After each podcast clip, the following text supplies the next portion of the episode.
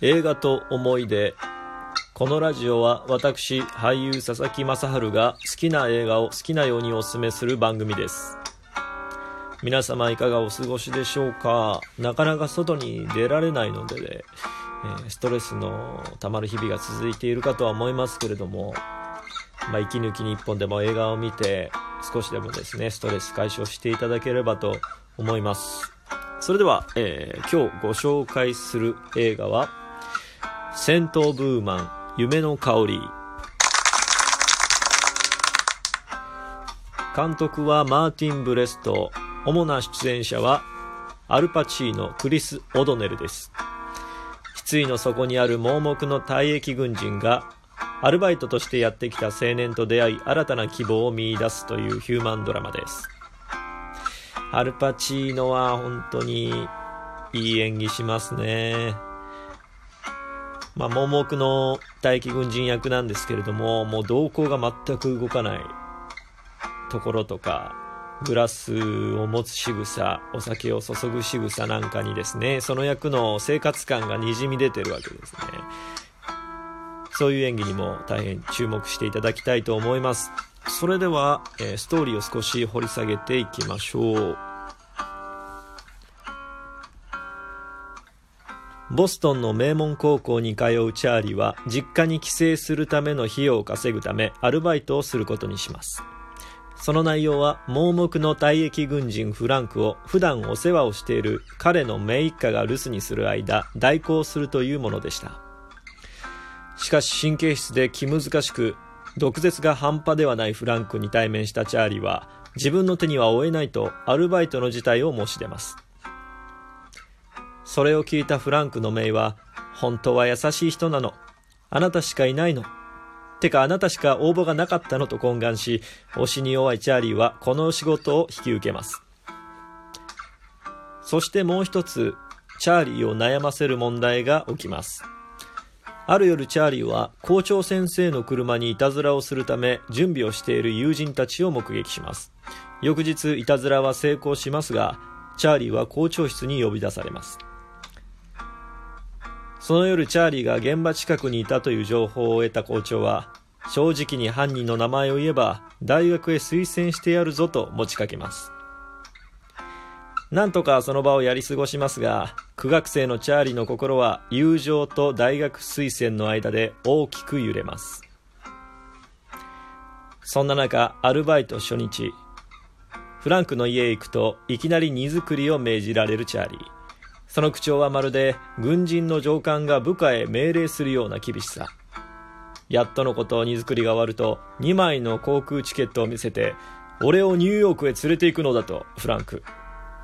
半ば強制的に空港へ。まあ、普通の学生なら危険すぎる展開に拒否するんでしょうが、チャーリーの人の良さと推しの弱さは超高校生級なので、もちろん2人揃ってテイクオフ。機内でチャーリーはですね、ニューヨークまで送り届けたら僕は帰りますと言うんですけれども、えー、フランクはですね、全く聞きません。聞かないどころかですね、君の人生教育の始まりだと握手を求めてきます。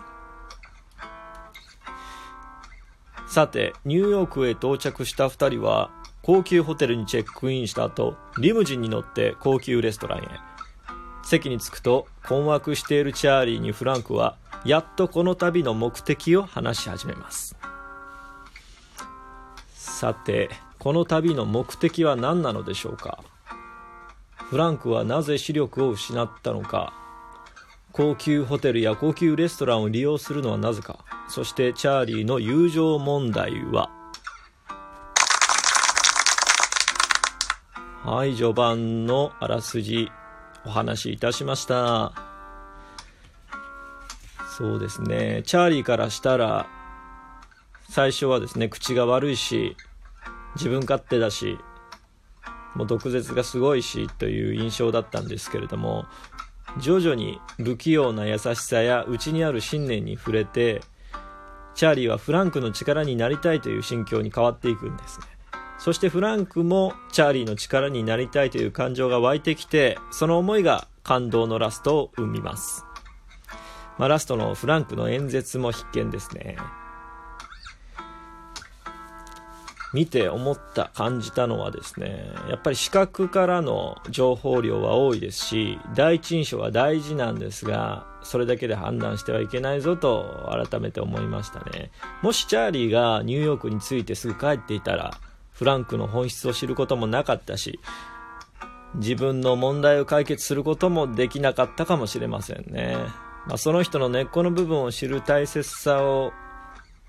感じた作品ですね。まあ、あともう一つは、まあ、過去に希望は見出せないというか、過去を学ぶことによって未来の希望を見出すんだよっていうような、えー、ことを感じましたね、見ていて。はい。なので、えー、まだご覧になられてない方は、えー、ぜひご鑑賞ください。はい。じゃあ、ここで一つお知らせです。僕が個人的に応援しているプロジェクトがありまして、セーブ・ザ・シネマとミニシアターエイド、コロナウイルスによって大打撃を受けている全国のミニシアターを応援するプロジェクトです。ツイッターアカウントをお持ちの方は、検索して賛同していただけたら幸いです。はい。今回はセント・オブ・ウーマン夢の香り、えー、ご紹介しました。公開年度はですね、アメリカの映画で1992年ですね。1992年は僕は7歳で小学校に入学した年ですね。この年に、えー、第2土曜日が休日になったみたいですね。でその3年後に第4土曜日も休日になってその後完全に土曜日が休日になった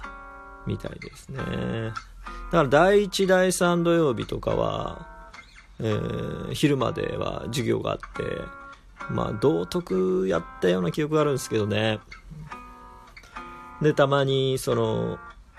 土曜日授業終わった後に、近くの映画館に連れてってもらって、ゴジラとかドラゴンボール見たような記憶があります。まあ、ちょっとその映画館なくなっちゃいましたけれども。とまあ92年のいろいろ出来事を見てて新語大賞のあ新語大賞じゃない。流行語大賞の新語部門にちょっと目が止まったんですけどこれ金賞なんだと思います。これ褒め殺しなんですよ。で銀賞がカード破産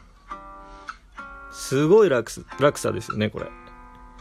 褒め殺しされて調子に乗った結果カード破産してしまうみたいな感じですかね。そう、バブル景気の公式終結年度って書いてありましたね。まあ、いろんな激動の時代だったんでしょう。まあ、ついでに、えー、同賞を言うと、これはですね、もつ鍋です。もつ鍋。もつ鍋は92年より前にあったんじゃないかなとちょっと思ったんですけど、はい。まあ、締めはちゃんぽん麺でお願いしたいところですが、はい、そんな92年国会の戦闘不満、えー、どうぞご鑑賞ください。それでは、次回はどんな映画が登場するでしょうか。お楽しみに。